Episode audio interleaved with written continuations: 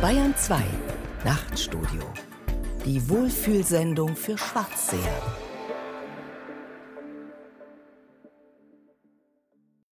Geschichte spielt sich in Dekaden ab. Jedenfalls die Geschichte, die für Jubiläumsfeiern geeignet ist.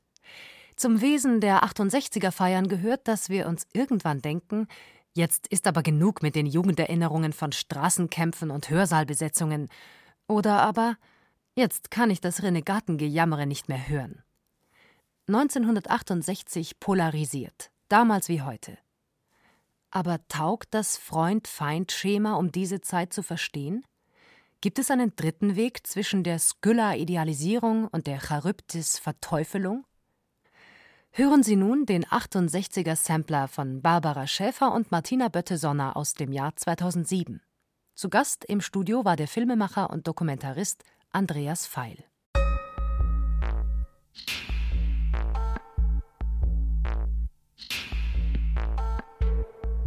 68. Sagt mir gar nichts. In Geschichte war ich schon immer schlecht. Sagt mir jetzt so spontan überhaupt nichts. Nichts, nichts, nichts. Ich habe keine Meinung dazu gerade. 1968, gar nichts mehr. Ich bin 86. Nichts, nichts, nichts. Meine Oma und die Späthippie-Zeit meiner Eltern und Volker und Kekse. Die 68er, 69er Jugendbewegung eben, dass äh, viel sich umgestellt hat, dass man sich vom Elternhaus losgelöst hat, also dass vieles, was Papa gemacht hat, jetzt nicht mehr richtig war. Nichts, nichts, nichts. Freie Liebe, eine schöne, aufregende andere Kultur, sagen wir. Versuche neue Lebensgemeinschaften auszutesten. Also ich spreche da auch von der Kommune 1. Bessere Musik als heute. Hippies, Woodstock.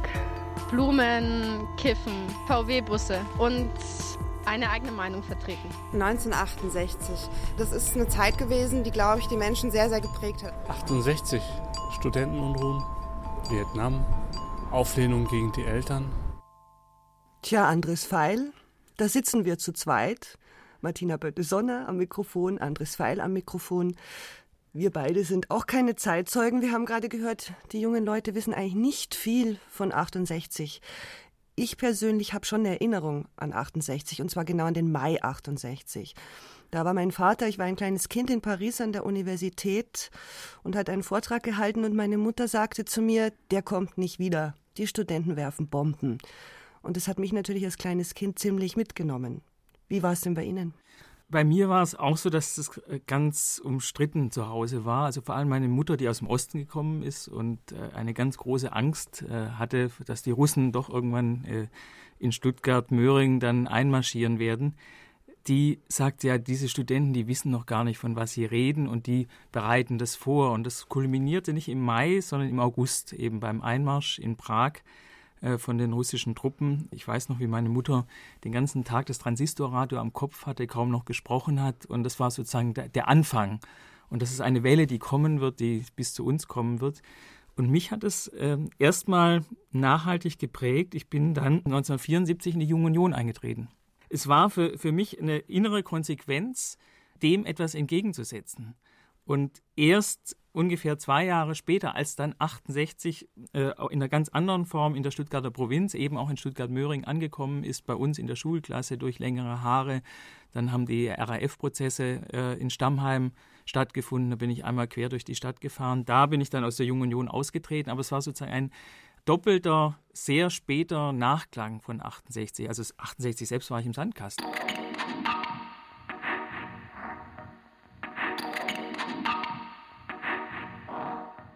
Karl Bruckmeier. 68 und bloß kein Ende. 1968 jedenfalls hatte man den Eindruck, es stehe spitz auf Knopf, aber die Zukunft, man könnte sie erringen. In Berlin, in Paris, in Prag. Doch dann begann man, zumindest bei uns, einander Stricke zu drehen aus gespaltenem Haar oder Bomben zu bauen. 1978 gerann die gesellschaftliche Dynamik der späten 60er Jahre zum Kürzel 68.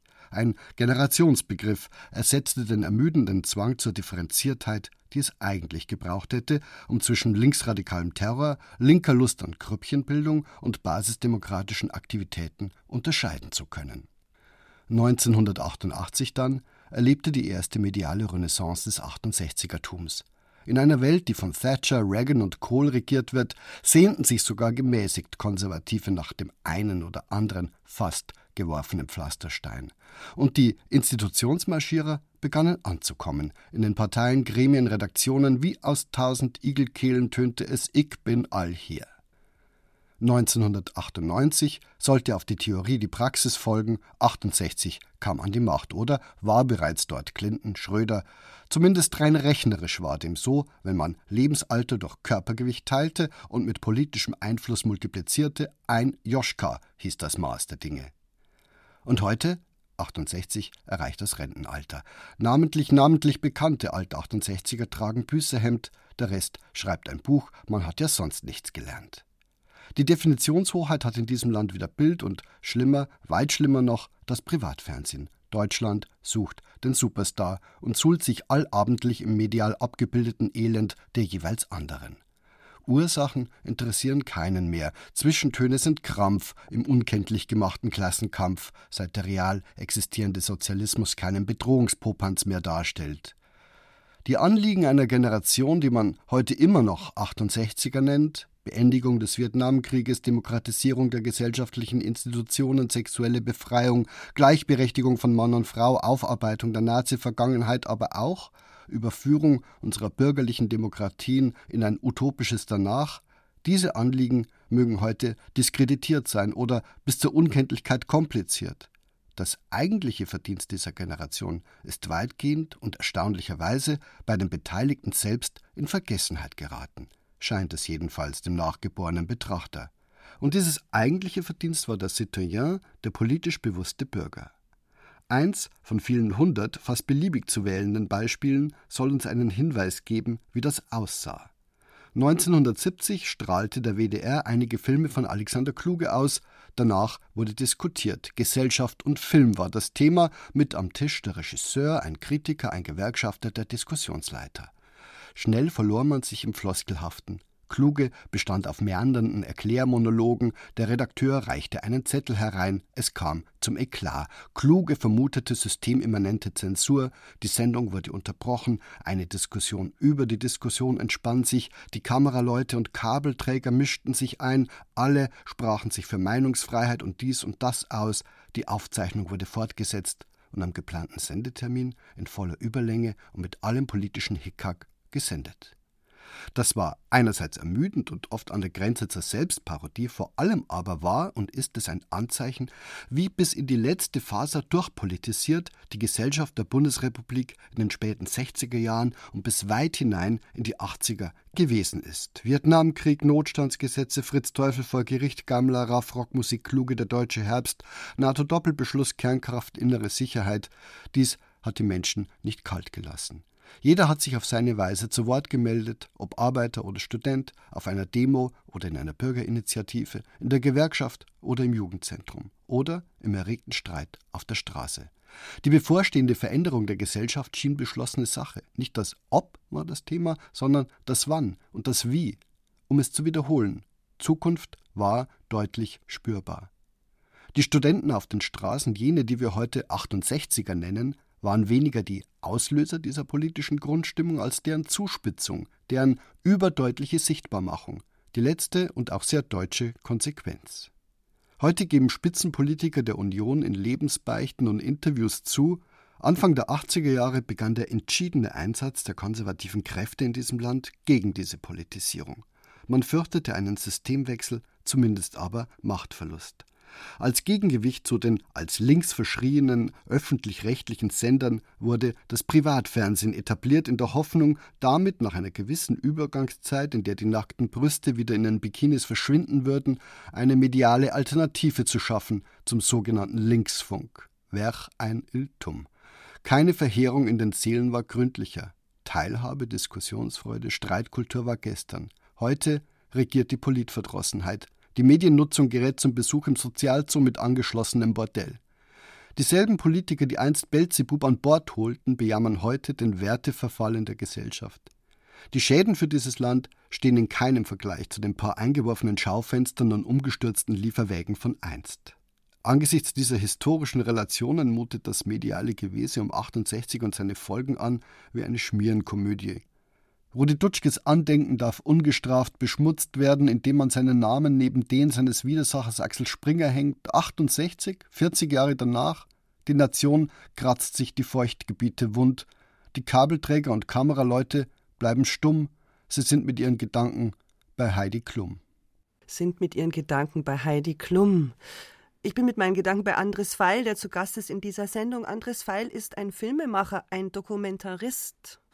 Im Zentrum steht äh, das genaue Hingucken auf die Wirklichkeit und da kann auch mal ein Theaterstück äh, rauskommen oder ein, ein Buch, aber erstmal recherchieren, auseinandersetzen, suchen, verwerfen, neue Fragen aufwerfen und am Ende steht dann eben ein Film oder was anderes. Einer ihrer Filme war Blackbox BRD.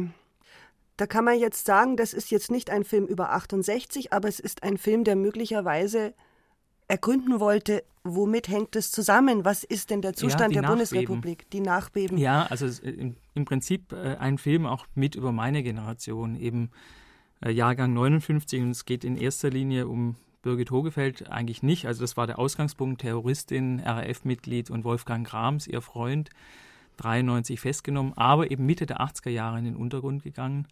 Und äh, mich hat es sehr beschäftigt, einmal weil ich in Stammheim selbst bei den Prozessen war und Birgit äh, Hogefeld, Wolfgang Grams waren das auch. Zum anderen war für mich auch die Frage, warum so spät noch, also Mitte der 80er Jahre, was hat die angetrieben, was ist sozusagen das Erbe noch von Andreas Bader, Gudrun Enzlin und letztendlich der 68er Bewegung. Wie hat sich das konserviert und was war die Weichenstellung, dass dann, als die Linke schon ganz woanders eigentlich war, Menschen gesagt haben, mit dieser Konsequenz gibt es nur diesen einen Weg, nämlich jetzt in die Gewalt zu gehen.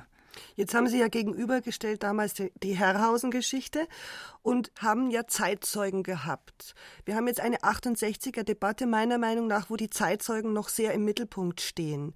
Wie gehen Sie denn um als Dokumentarist mit Zeitzeugen? Ja, das Interessante ist ja, es sind äh, immer Projektionen.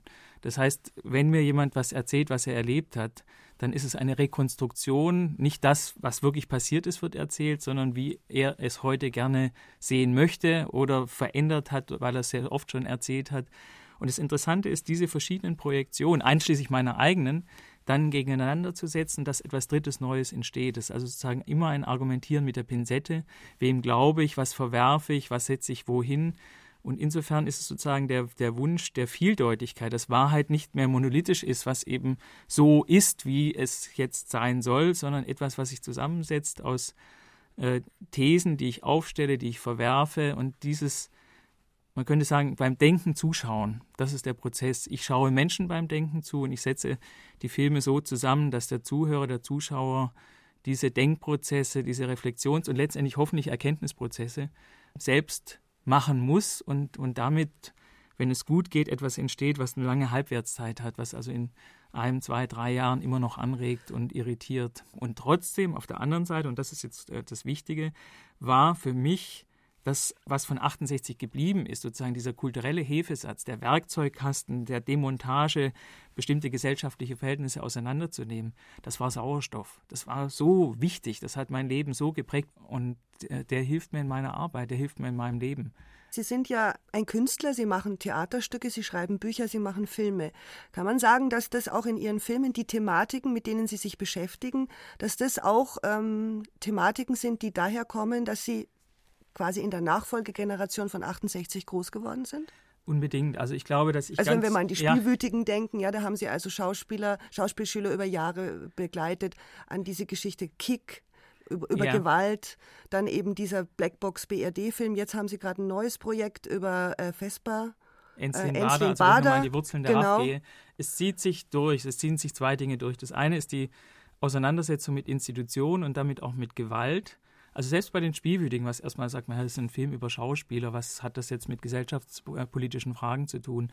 Es geht um die Frage von Elite. Was bedeutet es äh, heute in einem extremen, nicht nur Konkurrenzkampf, sondern in der Frage der Durchsetzung auf einem Markt, wo es dann Institutionen wie eine der besten Schauspielschulen, die Ernst-Busch-Schule, mhm, eben gibt in Berlin und wo es natürlich erstmal schwierig ist, reinzukommen, aber dann noch schwieriger, sich da drin zu behaupten, wo ich jeden Tag beweisen muss, äh, ich bin gut, ich bin besser als die anderen. Das verändert Menschen. Die Schauspielschule sind deshalb interessant, weil man sie mit der London School of äh, Economics vergleichen kann oder mit einem französischen Eliteinstitut. Da leben Menschen in einer Institution, gehen da morgens rein, kommen nachts raus, werden extrem gefordert, aber kriegen von dem Leben draußen und gesellschaftlichen Zuständen nichts mehr mit. Aber gleichzeitig sind es bei Schauspielern jetzt nicht, aber es sind in der Regel sonst Menschen in Entscheidungsstrukturen. Revolution ist herrlich, alles andere ist Quatsch. Begreift euch endlich als Künstler, stand im Februar 69 an der Münchner Kunstakademie und wir werden in dem nächsten Beitrag von Martin Zein mal sehen, wie sich Kunst und Ästhetik von 68 bis heute entwickelt haben.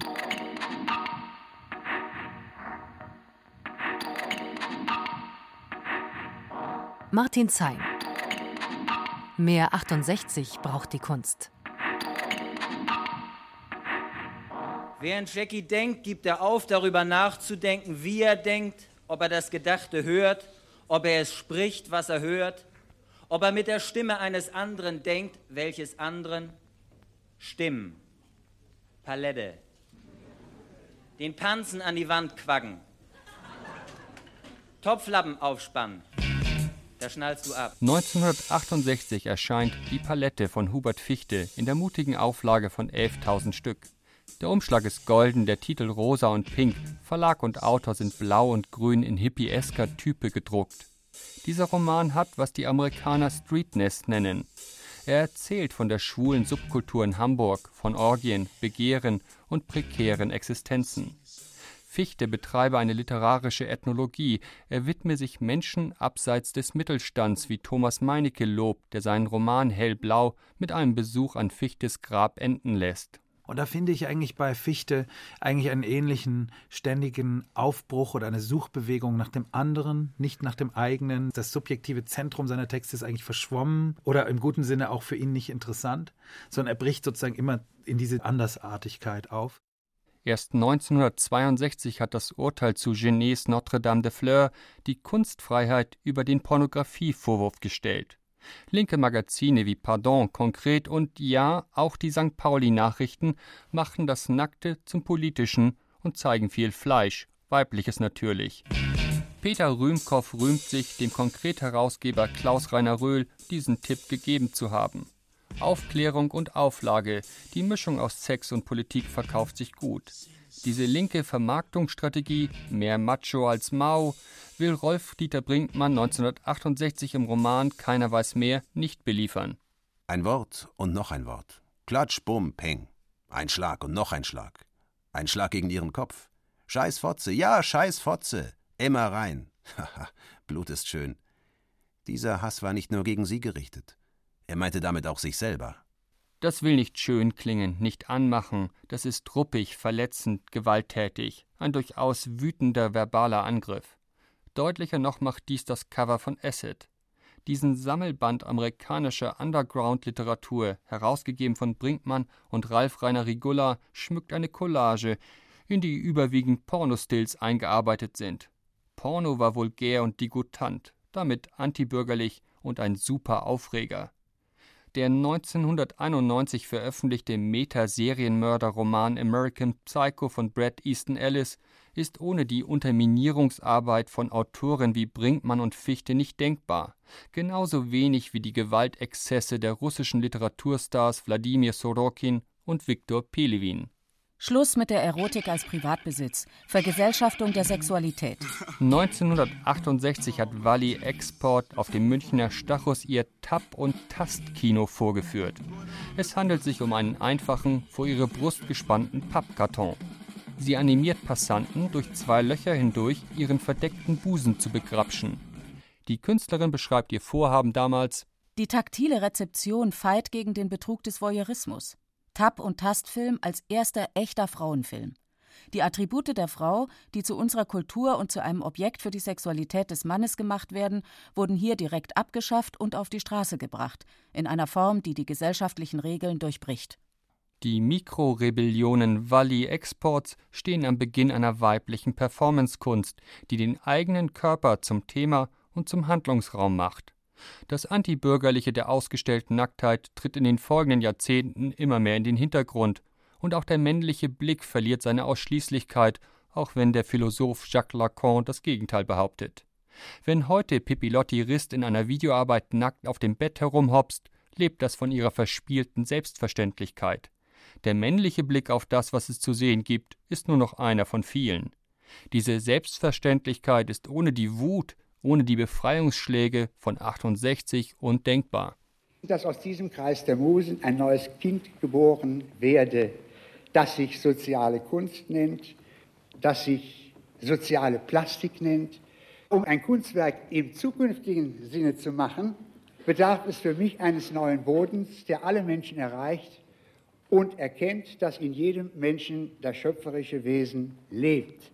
Auch das Künstlerische wird zum Politischen. 1967 gründet Joseph Beuys die Deutsche Studentenpartei, deren Ziel die Abschaffung der Parteiendiktatur ist, also eine Partei zur Selbstabschaffung. 1971 benennt er sie um in Organisation für direkte Demokratie durch Volksabstimmung. Im Folgejahr verlegt er das Büro für 100 Tage auf die Documenta 5 nach Kassel.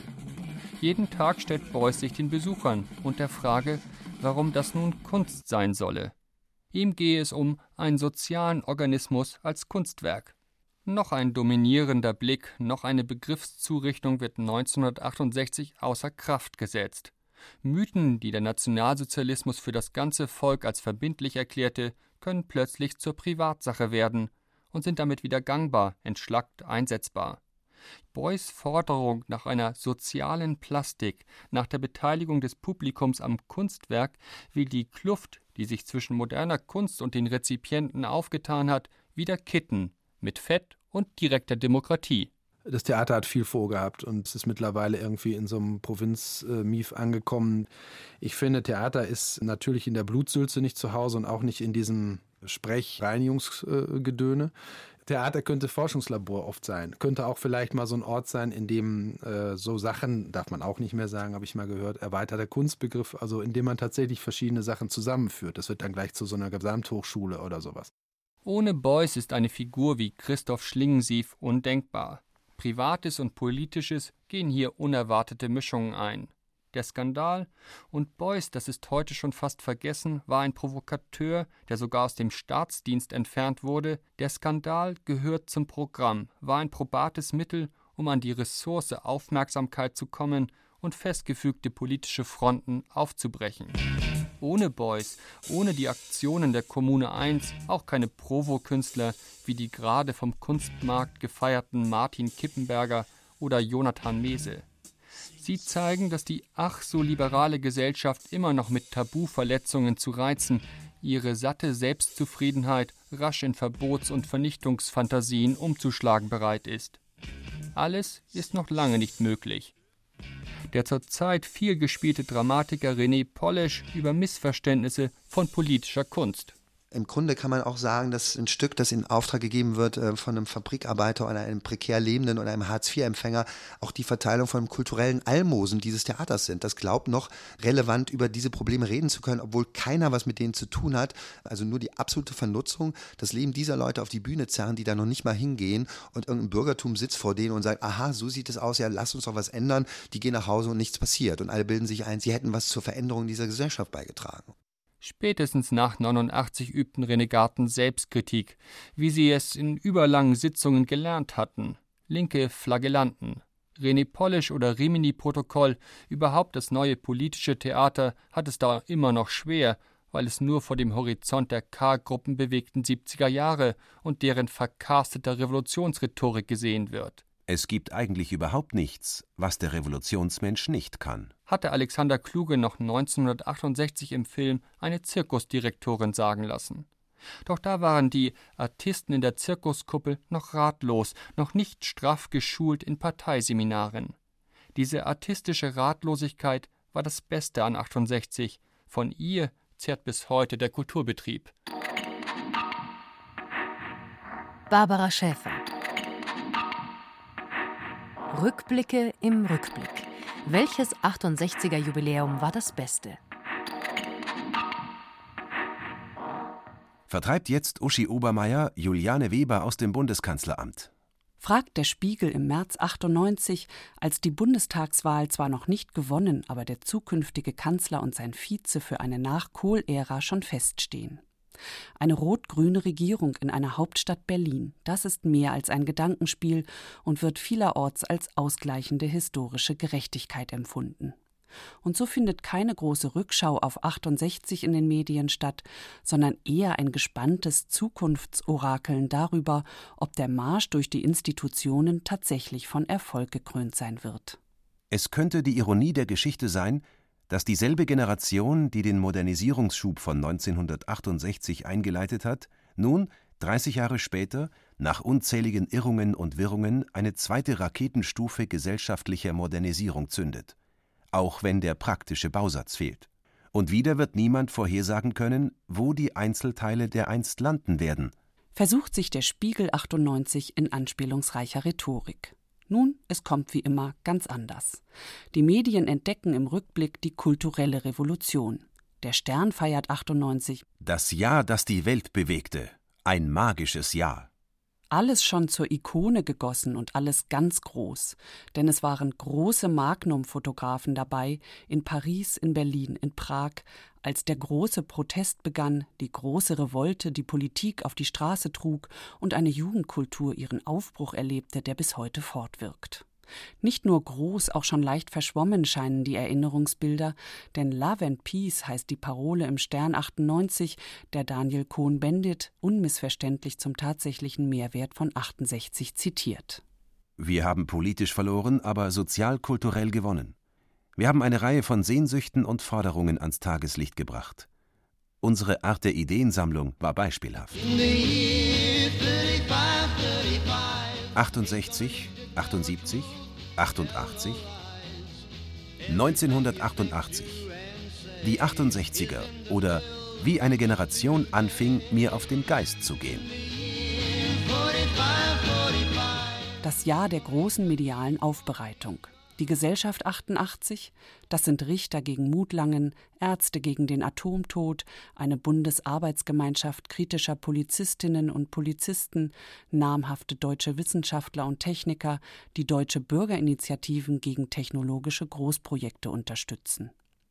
Einigkeit auch bei den Konservativen. Das Jahr 68 hat in Deutschland den Boden für politische Gegenkultur bereitet. Friedensbewegung, Ökologie, basisdemokratische Kirche, Frauenbewegung und Emanzipation möglich gemacht. Doch viele, die den 68er Prozess in Gang gesetzt haben, befinden sich 88 tatsächlich oder im übertragenen Sinne in Psychotherapie. Eine achteilige Sonderserie zu 68 und den Folgen beginnt der Spiegel 88 im April, später erscheint sie als Sonderheft. In der letzten Folge resümiert Spiegelautor Jürgen Leinemann über das, was übrig bleibt, und kommt einer Meinung mit dem Philosophen Jürgen Habermas zu dem Schluss, die neue Frauenbewegung zähle als nahezu die einzige radikale Emanzipationsbewegung. Der grüne Abgeordnete Bernd Ulrich schreibt 88 in seinem Buch Die 68er oder wie eine Generation anfing, mir auf den Geist zu gehen. Bei den Grünen haben die alten Häuptlinge, die Bendits, Ebermänner, Fischers und Knapps das Ruder wieder übernommen. Alles inklusive. Die Versammlungs- und Kneipendemokratie, die politische Männerkultur, die alte Fixierung auf die SPD, die Unfähigkeit über Faschismus und Terrorismus vernünftig zu reden, die ganzen jahrelangen Konkurrenzen und Eitelkeiten, Ökologie nicht nur zu begreifen, sondern zu leben, liegen wie Blei auf diesem Land. 68, 78, 1978. Vom Protest zum Schubidu. Günter Grass, Butt, Martin Walsers Fliehendes Pferd und Loriots Wumm und Wendelin konkurrieren auf der besten Liste und der Hyde Report Robert Jungs Der Atomstaat und Günter Wallraffs Der Aufmacher zeugen von einer sexuell, wissenschaftlich und politisch erregten und aufgeschlossenen Gesellschaft. Bob Dylan, Held, Prophet und Leitfigur der Jugendproteste gibt zum ersten Mal drei Konzerte in Deutschland, doch der Spiegel winkt schon ab. Der Held läutere sich gerade zu einer Art konservativen Liberalen, seine Musik sei nur noch Schubidu und auf dem Weg zu einem echten, wenn auch brillanten Schlager. Wie ist es bloß möglich, dass manche Leute eine ohnehin schon so blöde Zeitschrift wie Mad durch saudumme Leserbriefe noch beschissener machen können? fragt Astrid aus Cuxhaven und erfährt schon 78 ein bis heute gültiges Schulbeispiel deutscher Blödelkultur. Das fragen Sie sich mal selber. Direkt. Punkt. Pardon, Mad und ähnliche Magazine verkaufen sich in der Bundesrepublik millionenfach. Neben Margarete von Trotters Erstling, das zweite Erwachen der Christa Klages, kommt der Kollektivfilm Deutschland im Herbst ins Kino. Beide arbeiten bundesdeutsche Gegenwart auf, so politisch und aktuell war der Film in Deutschland noch nie. Die Gemüter erregen sich über die NS-Vergangenheit des baden-württembergischen Ministerpräsidenten Filbinger, den Einkauf der amerikanischen TV-Serie Holocaust für die dritten Programme, Italiens Rote Brigaden und die Ermordung von Aldo Moro, das afrikanische Land Rhodesien in der Übergangsphase von der Kolonie zur Republik Simbabwe und Brezhnevs Besuch im Mai in Bonn. Von 68 allerdings ist in diesem Jahr eins nach dem deutschen Herbst nirgendwo die Rede. Im Kaiserreich Persien knüppeln Geheimpolizei und Militär gegen die wütenden Volksaufstände der Hungernden. In einem ausführlichen Spiegelartikel zur Lage in Iran findet sich im März 78 nicht ein einziges Wort darüber, dass beim Staatsbesuch des Herrschers elf Jahre zuvor deutsche Studenten auf die damals schon katastrophale Situation aufmerksam gemacht haben. Kein einziges Wort in diesem Zusammenhang über den Tod des Studenten Benno Ohnesorg bei der Berliner Anti-Schar-Demo am 2. Juni 67, dessen direkte Folge die bundesdeutsche Studentenrevolte ist. 68 ist 78 noch kein historischer Begriff. 78, das sind vor allem deutsche Frauen und Männer in Bewegung. Die Soziologin Helge Pross offenbart 78 in einer groß angelegten Studie über die deutschen Männer, dass diese passive Frauen attraktiver finden und die aktiven bei ihnen Misstrauen, Angst und Verachtung wecken. Doch die herrschenden Moralvorstellungen der Deutschen von 78 lässt der Stern überprüfen und gibt exklusiv eine repräsentative Umfrage bei Elisabeth Nölle-Neumann in Auftrag. Die Leiterin des Allensbacher Instituts für Demoskopie kommentiert das Ergebnis selbst. Eine sexuelle Revolution. Der Ausdruck ist nicht übertrieben. Stärkere Veränderungen lassen sich gar nicht denken. Es erscheint gegenwärtig unmöglich, dass Veränderungen der Sexualmoral und der Einstellung zur Ehe, die sich innerhalb von nur 15 Jahren zugetragen haben, in absehbarer Zeit wieder rückgängig gemacht werden. Die Frauenbewegung als einzige wirkliche Emanzipationsbewegung. Ist es so? Also das war auch die Zeit von meinem politischen Erwachen. Ich habe da gerade Abitur gemacht, 78, 79 und äh, bin in diesen Sog auch reingeraten. Anti-AKW-Bewegung, Friedensbewegung, äh, Taz, das erste Abonnement, dann die Hausbesetzung. Ich habe in Stuttgart die erste Hausbesetzung mitgemacht. All das sehe ich schon als Nachbewegung und das wäre fatal, wenn man sagt, das was bleibt, ist die Frauenbewegung, alles andere äh, ist gar nichts, das stimmt nicht.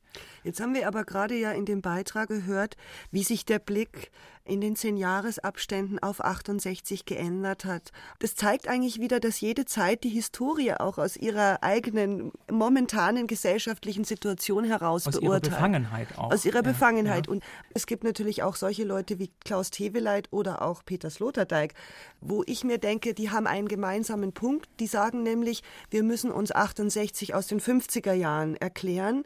Und ähm, da habe ich auch bei Sloterdijk was Interessantes gelesen.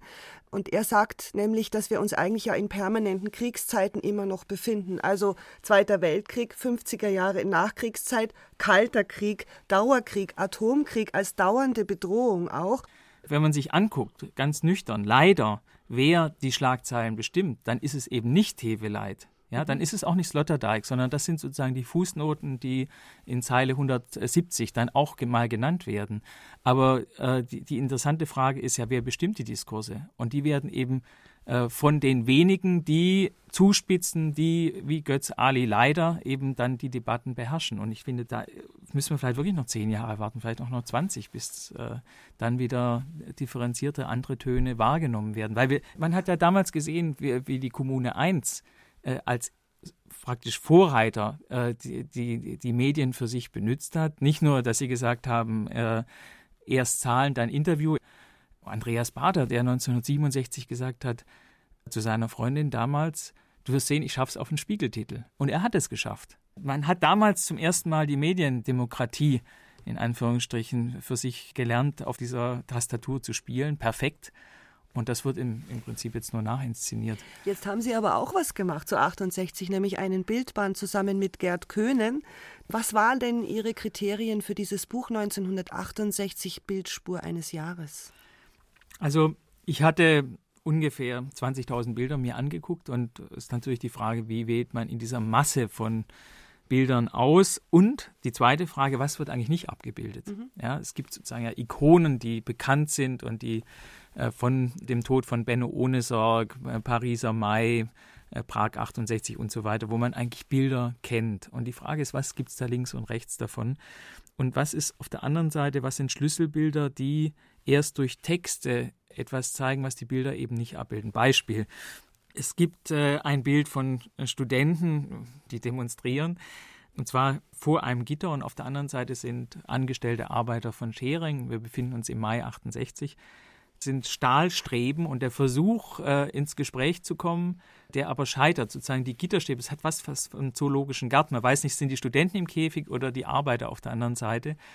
Und dieses Bild ist in, insofern ein Symbolbild, dass es das Scheitern von 68 äh, symbolisiert, weil eben deutlich wird, die Hoffnung, die in Frankreich kurzzeitig aufgekeimt ist, dass man die Arbeiter mit ins Boot bekommt oder umgekehrt die Arbeiter die Studenten ins Boot holen bei der Frage Lohnerhöhung, Arbeitsbedingungen, dass es eben nicht nur um Studienreformen und der Muff von tausend Jahren, also dass die Universitäten umgekrempelt und demokratisiert werden sollten, sondern dass es eine große gesellschaftliche Vision gibt. Und das war in Deutschland eben der Punkt, Notstandsgesetze, die Angst, neues 33, Reichsermächtigungsgesetz, und die Studenten stehen an diesen Gittern und probieren also den Generalstreik. Es ging darum, jetzt oder nie und nur wenn wir in, in einer Situation, in dieser Situation es schaffen, zusammen zu kämpfen, haben wir eine Chance, diese Gesetze zu kippen. Und es kam eben nicht zu gemeinsamen Aktionen und die Gesetze sind verabschiedet worden.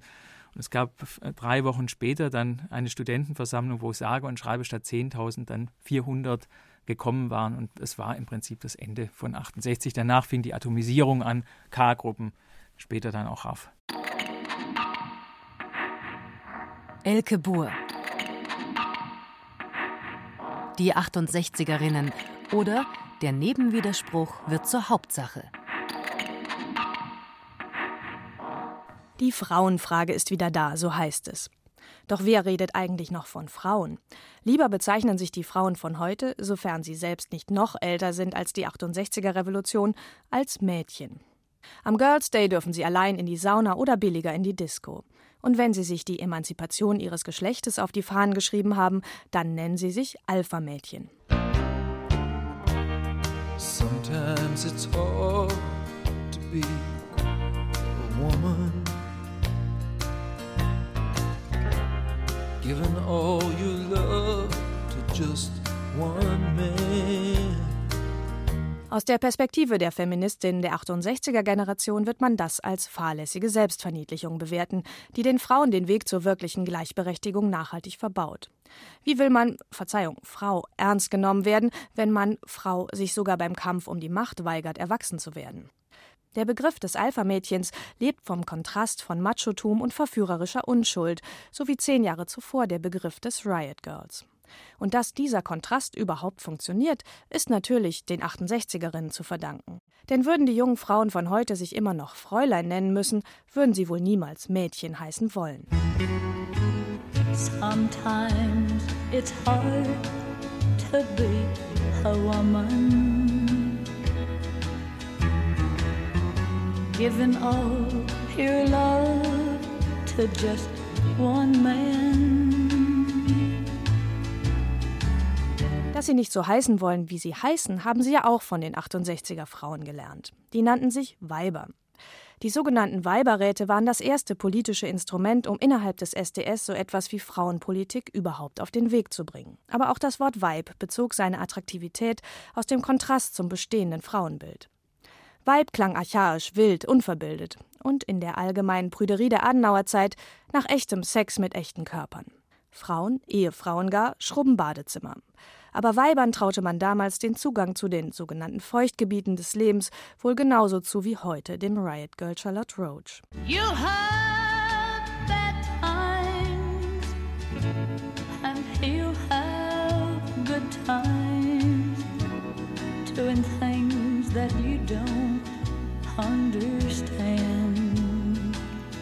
Das politische Erbe der Weiberräte findet sich in den Routinen frauenpolitischer Institutionsarbeit und wird den Frauen von heute eher routinierte Dankesworte abnötigen. Löwinnenhaft verteidigen und laut als Erbe von 68 feiern sollte man allerdings die Befreiung der weiblichen Feuchtgebiete. Spaß an der eigenen Sexualität ist ab dem Teenageralter so etwas wie ein Menschenrecht, auch für Töchter. Diese Überzeugung muss meine Mutter beispielsweise von ihren 68er Generationsgenossinnen gelernt haben. So konnten die entsprechenden Experimente ganz in Ruhe im eigenen abschließbaren Zimmer stattfinden. Und nachdem die 68er die Frage der Abtreibung als gesamtgesellschaftliches Problem politisch einigermaßen zufriedenstellend gelöst hatten, konnte meine Generation Verhütung als private Verantwortung vernünftig angehen. Das Geld für die Pille gab es dann wieder von Mama.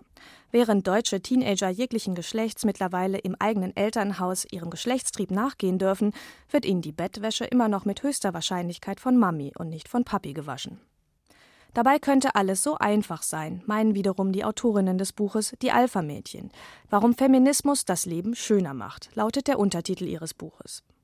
Der demonstrative Hedonismus dieser Formulierung funktioniert wieder einmal als Abwehr gegen das spaßfeindliche Klischee der 68er Feministinnen. Was zumindest teilweise ein historisches Missverständnis ist. Schließlich ist auch der Hedonismus in 68 angelegt, und zwar nicht nur in den glamourösen Posen von Uschi Obermeier und Co.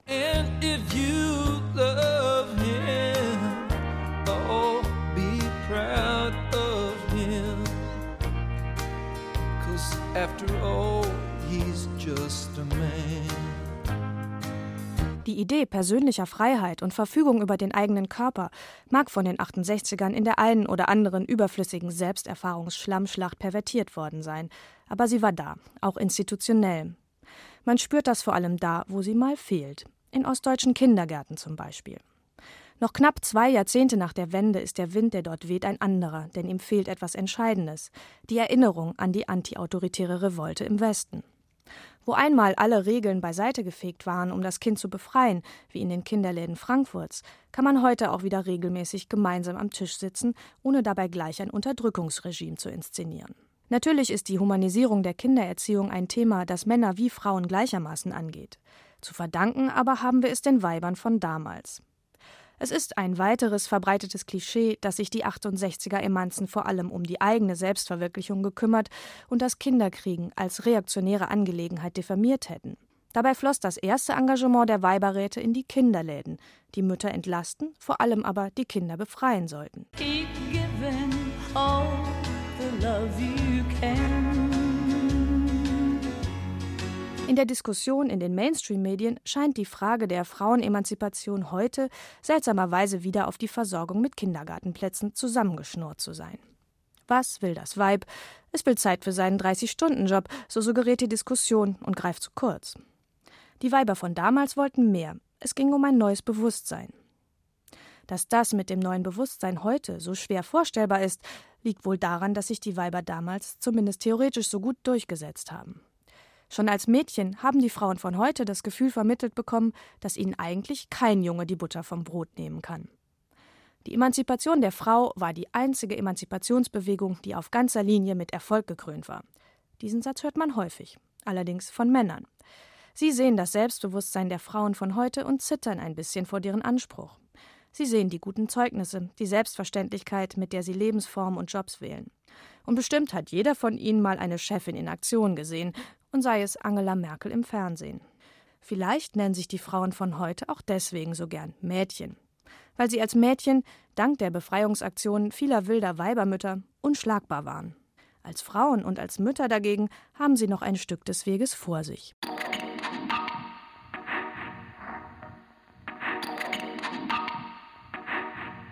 Thomas Koppelt. Danke 68. Ihr könnt gehen. Ja, danke. Danke für alles. Vor allem dafür, dass ihr mir meine Kindheit gestohlen habt. Ihr lieben 68er, danke für alles. Ihr dürft gehen. Tut mir leid, dass ich das so offen sage, Mutter. Nein, Mutter durfte ich dich ja nie nennen. Für mich warst du immer Erika. Ich hatte keine Mutter. Ich hatte keine Eltern. Zumindest keine, die sich wie Eltern verhalten haben. Eltern, die mir sagten, was richtig und was falsch ist. Das sollte ich für mich selbst entscheiden, war ja schließlich mein Leben und nicht eures. Da wolltet ihr mir nicht reinreden. Ihr wolltet mich aus meinem unmündigen Zustand befreien. Ich sollte Verantwortung übernehmen. Ihr habt mich als Individuum betrachtet, als Mensch akzeptiert, aber nicht als Kind. Sonst hättet ihr mich nicht in den Kinderladen geschickt und in die Alternativschule zum pädagogischen Experiment am lebenden Objekt. Keine Türen, keine Noten, keine Hausaufgaben, keine Strafen, wechselnde Bezugspersonen, um die autoritäre Familienfixierung zu verhindern. Eine Gesellschaft ist schließlich keine Schafherde. Ich sollte selbstbewusst und konfliktfähig werden. In Wirklichkeit war ich hauptsächlich allein. Wir sind die Generation der Schlüsselkinder. Wenn ich nach Hause kam, wartete niemand mit dem Essen auf mich. Kochen musste ich selbst. Machen durfte ich, wozu ich Lust hatte. Gehen durfte ich, wohin ich wollte. Verbieten war verboten, nach dem Motto: Wenn du es willst, dann tu es. Ja, da habt ihr euch fein aus der Verantwortung gestohlen. Indem ihr mich zur Selbstständigkeit erzogen habt, konntet ihr in Ruhe euer Leben leben. Nein, Erika, wir waren nicht Mutter und Sohn, wir waren Kumpel. Als ich sechs Jahre alt war, hast du mir deine Probleme erzählt. Ein Jahr später durfte ich politische Debatten mit euch führen. Kein Wort habe ich verstanden, aber alles wurde durchdiskutiert. Einübung in die Diskursivität habt ihr das genannt. Ich durfte schon gegen Springer demonstrieren, ehe ich sprechen konnte. In der Kinderkraxe. Huckepack auf euren Rücken. Und heute wundert ihr euch, wie oberflächlich und unpolitisch ich doch bin, dass ich während der Studentendemos zum Skilaufen fahre. Aber gegen was soll ich denn anrennen? Ihr sitzt da in euren ausgelatschten Turnschuhen und redet über eure Drogenerfahrungen. Wie soll man bitteschön gegen euch revoltieren? Ist es Protest genug, in die junge Union einzutreten? Nachdem ihr uns alle Freiheiten gewährt habt, blieb uns doch gar nichts anderes übrig, als uns in die Spaßgesellschaft zu flüchten. Wahrscheinlich sollten wir das ausdiskutieren. Habt ihr ja immer gerne gemacht. Von wegen, die Jugend vereint sich zu einem riesigen Muskel. Wenn ihr euch zu irgendetwas vereint habt, dann zu einer gewaltigen, beständig lallenden Zunge. Wenn ihr eines gut drauf hattet, dann reden. Jeder mit jedem. Arbeiter mit Studenten, Künstler mit Spießbürgern, Demonstranten mit Polizisten, ein fortwährendes, klassenüberschreitendes Gelabere. Das war die Grundlage für eure Idee der Völkerverständigung. Die Welt als globaler, friedlich diskutierender Stuhlkreis. Ihr dürft jetzt gehen.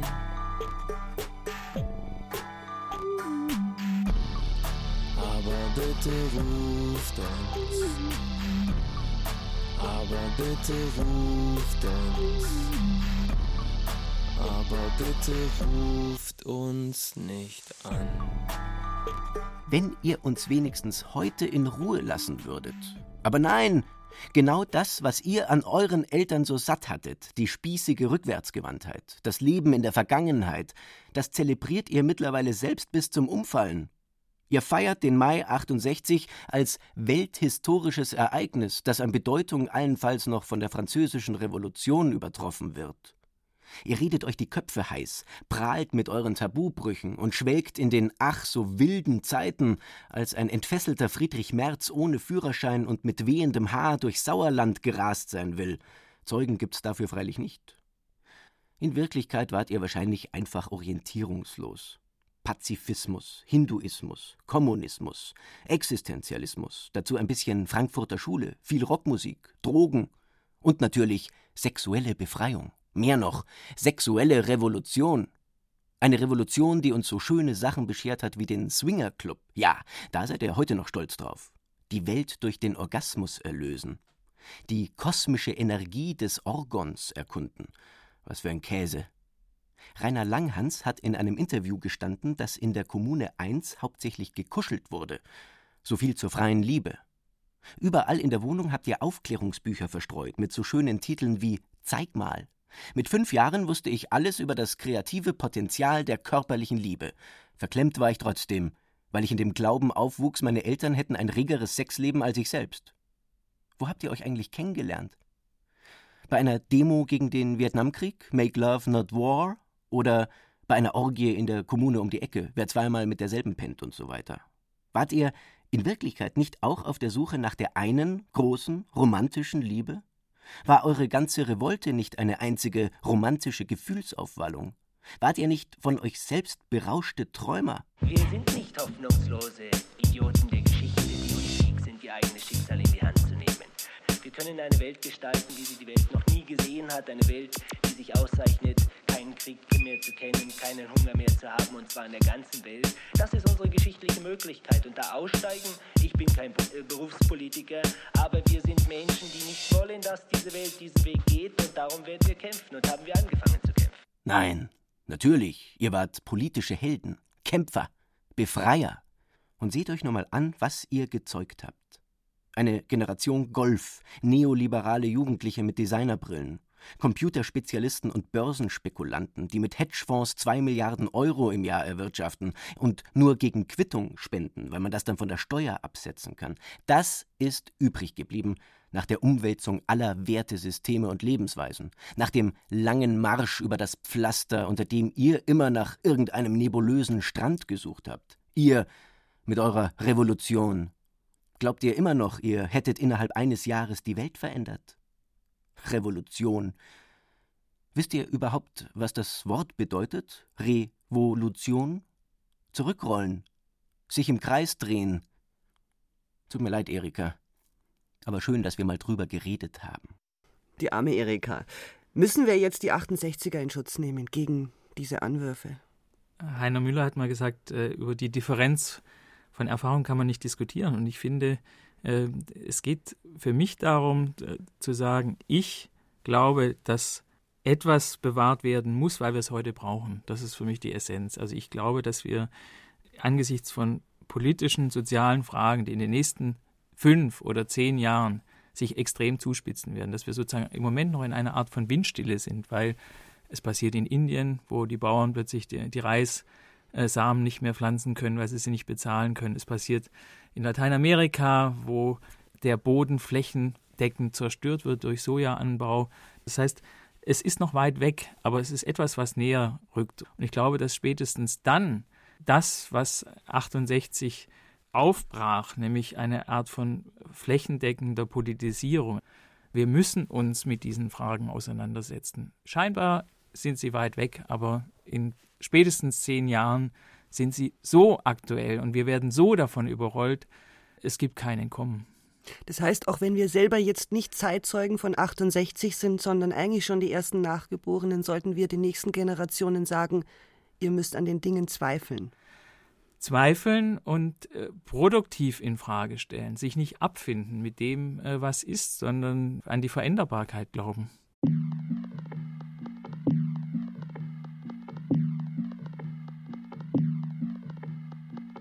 Das war der 1968 Sampler mit Tracks von den Nachgeborenen Karl Bruckmeier, Elke Buhr und Thomas Koppelt.